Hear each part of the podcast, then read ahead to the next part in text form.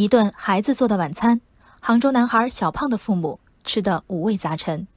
小胖今年上六年级，从三年前开始，他爱上了做饭，每天回家就一头扎进厨房捣鼓烧菜。上学期的期末考试中，小胖的数学只考了一分儿，而在做饭这件事上，他的天赋和热情异乎常人。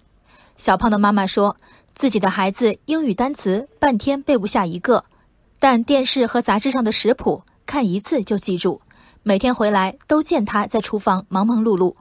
小胖自己则解释，最初尝试做饭是为了讨好妈妈，得到父母好评的喜悦与满足无以言表。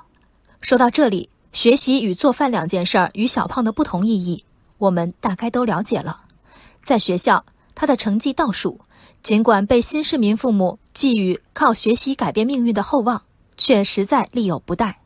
而进了厨房，食材的搭配和火候的掌握，忽然成了不算困难的问题。家人的经验、夸赞和他的自我肯定，都在不断加强小胖的兴趣。学习比做饭有意思这个命题，除非发自内心，靠灌是灌不进去的。读书的确不是一项光有意愿就能达成的任务。报道中有一个残忍的细节：经医生评估，小胖的智商在中等偏下。此外，他的注意力存在缺陷。做饭的流程可以被分解为洗菜、切菜、炒菜这些短暂的步骤，上课却是难以打断的四十分钟。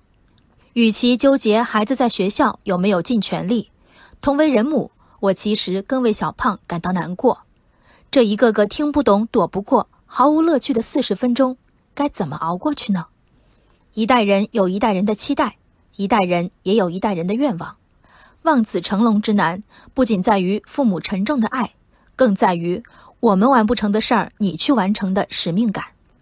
不是学习的料，可以是大人对孩子的偏见，也可以是对孩子深刻了解后的坦白。这份坦白当然不容易，我们心里多多少少还有唯有读书高的执念。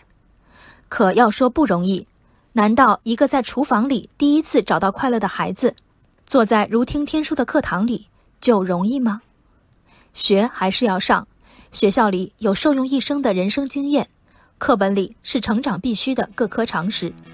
小胖急需脱离的不是当前的生活模式，而是来自成人世界与他的能力断层的要求。如果勉强有用，勉强真的对孩子好，那尽管勉强去吧。可是如果勉强没用呢？